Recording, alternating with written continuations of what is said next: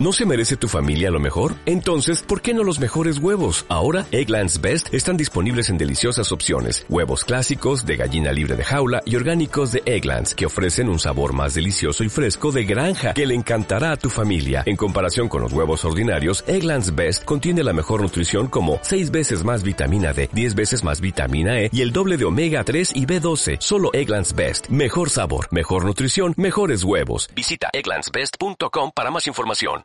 Prohibido pasar.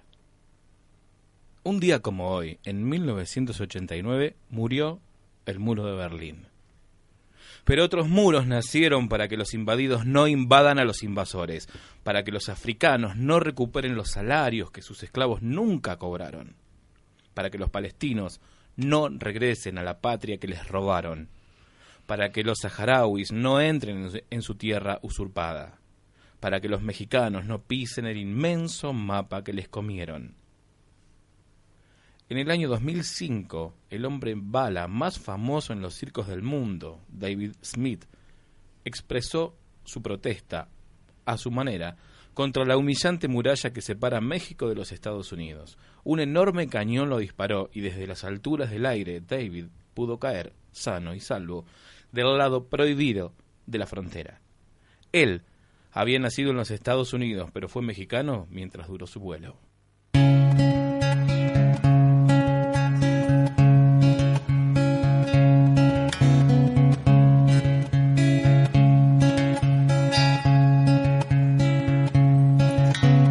Despierta sombrío y el espejo.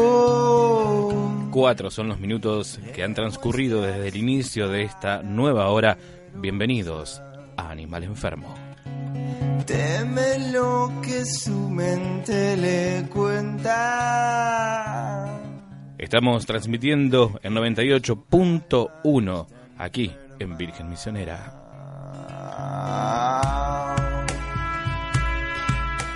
Haciendo la magia que estás escuchando del otro lado del vidrio, el pelado Sergio Dibuqueánico. Buenas tardes.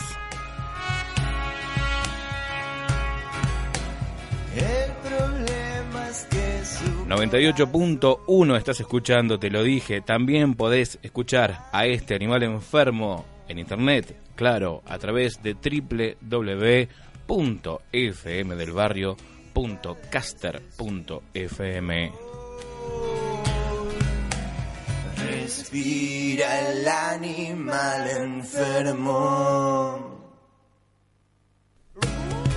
Hasta las 9, tal vez un poquito más, estaremos desandando los caminos de esta bestia herida, en especial una bestia francesa. ¿Y qué bestia francesa? El día de hoy dedicado a la figura y a la memoria del gran Charles Baudelaire.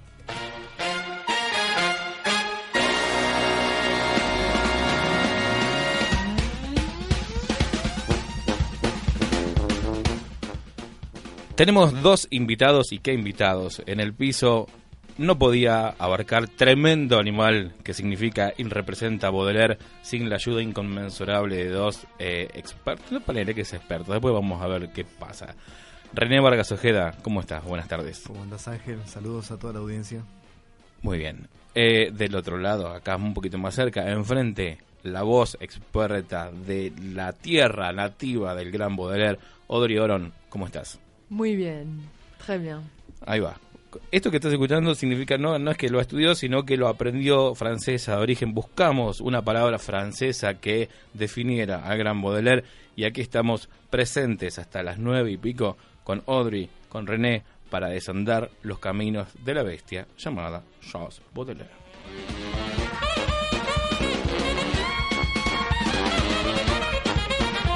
Terminamos de prepararnos, nos arreglamos el mate, volvemos, vamos un par de, canciones, una esta vez con Chinese Man, I've Got the Tune, tengo el tono, lindo, ¿eh? Mira, mira cómo empieza, dale, dale, escucha.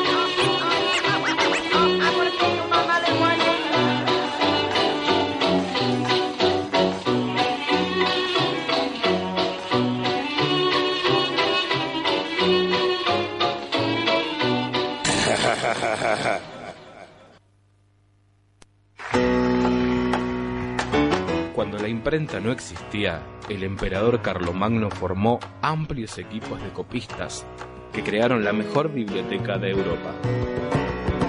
Carlomagno, que tanto ayudó a leer, no sabía leer y analfabeto murió en el año 814. Animal enfermo, desandando los caminos del viejo emperador.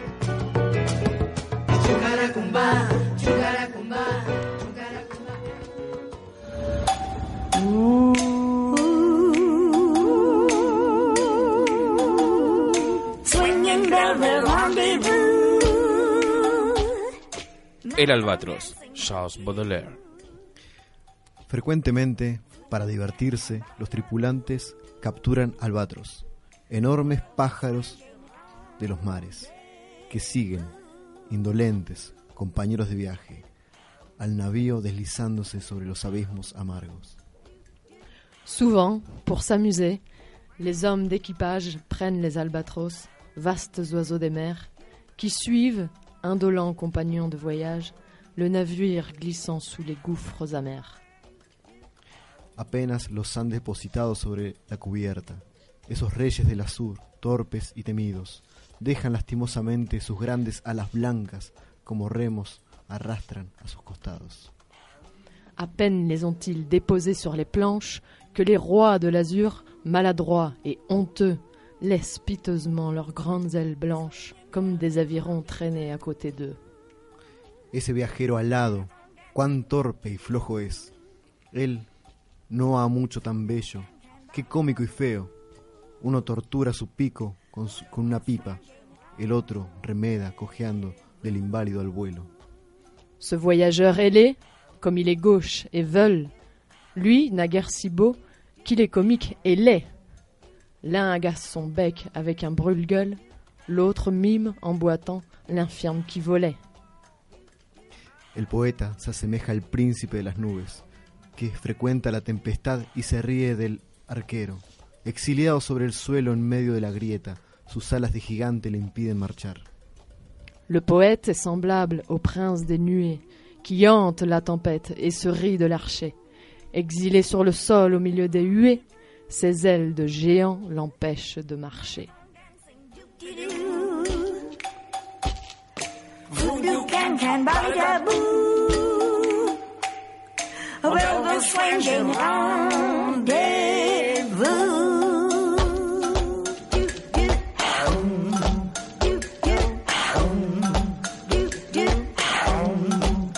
Dice Jean-Paul Sartre sobre Baudelaire, justamente. No tuvo la vida que merecía De esta máxima, la vida de Baudelaire parece una magnífica ilustración. No merecía, por cierto, aquella madre, aquella perpetua estrechez, esa pobreza, ese consejo de familia, esa querida avara, tampoco aquella sífilis. Y hay algo más injusto que su fin prematuro. Sin embargo, dice Sartre, con la reflexión surge una duda. Si se considera al hombre mismo no carece de fallas y en apariencia de contradicciones. Aquel perverso adoptó de una vez por todas la moral más vulgar y rigurosa.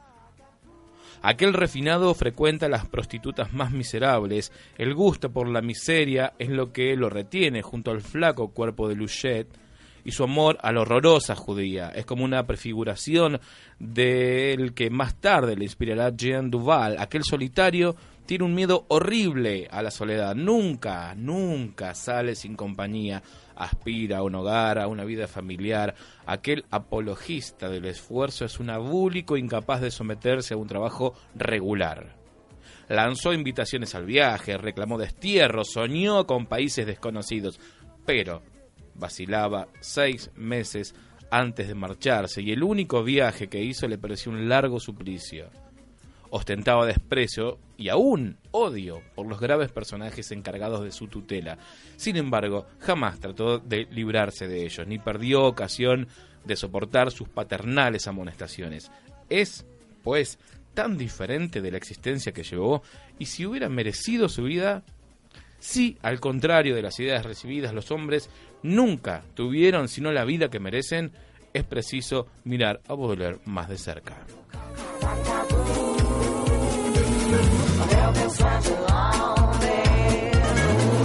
Je voudrais finir ma vie à Katmandou.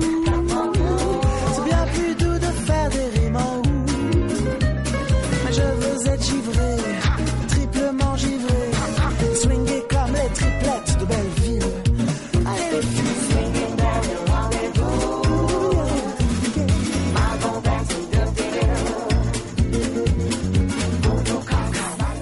La vida anterior. Yo he vivido largo tiempo bajo amplios pórticos, que los soles marinos teñían con mil fuegos, y que sus grandes pilares, erectos y majestuosos, hacían que en la noche parecieran grutas basálticas. Las olas arrollando las imágenes de los cielos mezclaban de manera solemne y mística los omnipotentes acordes de su rica música, a los colores del poniente reflejados por mis ojos.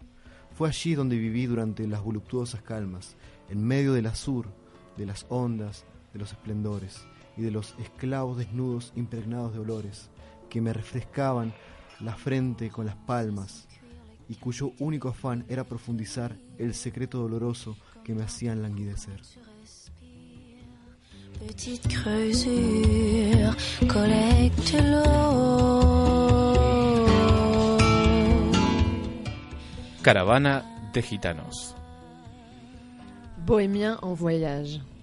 La tribu prophétique aux prunelles ardentes hier s'est mise en route, emportant ses petits sur son dos ou livrant à leurs fiers appétits le trésor toujours près des mamelles pendantes. Les hommes vont à pied sous leurs armes luisantes, le long des chariots où les leurs sont blottis, promenant sur le ciel des yeux appesantis par le morne regret des chimères absentes. Du fond de son réduit sablonneux, le grillon, les regardant passer, redouble sa chanson. Si belle, qui les aime, augmente ses verdures, fait couler le rocher et fleurir le désert, devant ces voyageurs pour lesquels est ouvert l'empire familier des ténèbres futures.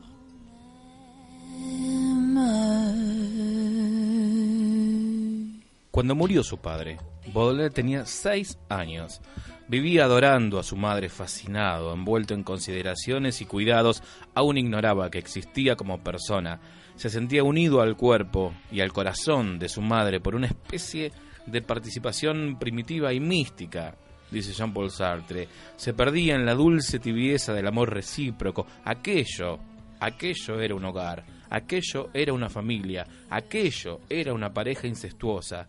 Yo estaba siempre vivo en ti, madre, le escribirá más tarde. Tú eras únicamente mía, eras ese ídolo y ese camarada a la vez. No podría expresarse mejor el carácter sagrado de esta unión.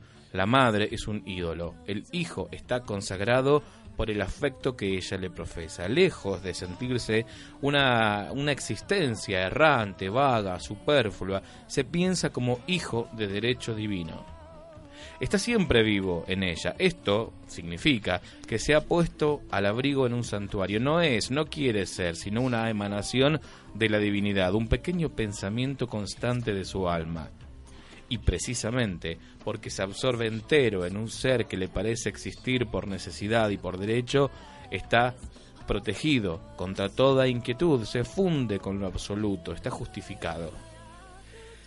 En noviembre de 1828, aquella mujer tan querida vuelve a casarse con un soldado.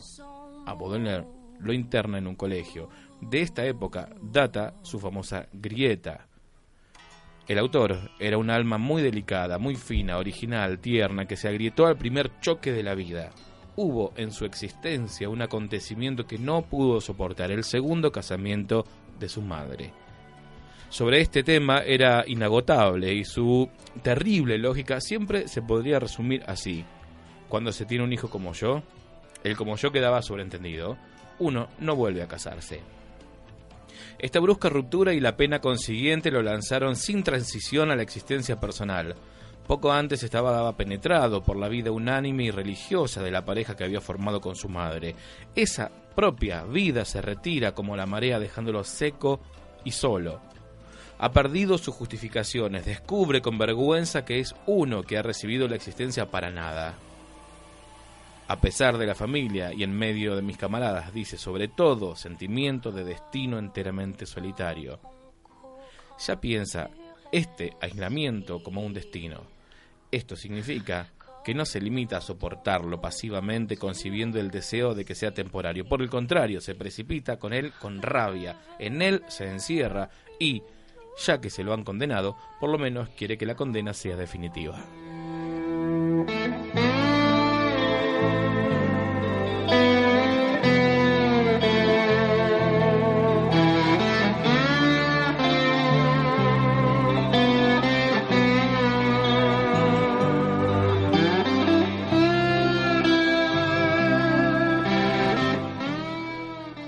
Vampiro. Tú que como una cuchillada en mi corazón doliente has entrado. Tú que, fuerte como un tropel de demonio, llegas loca y adornada. De mi espíritu humillado haces tu lecho y tu imperio, infame a quien estoy ligado como el forzado a la cadena.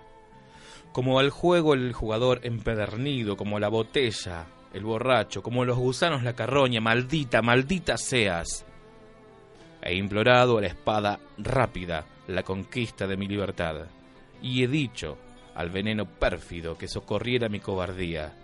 Ah, el veneno y la espada me han desdeñado y me han dicho, tú no eres digno de que te arranquen de tu esclavitud maldita, imbécil de su imperio. Si nuestros esfuerzos te libraran, tus besos resucitarían el cadáver de tu vampiro.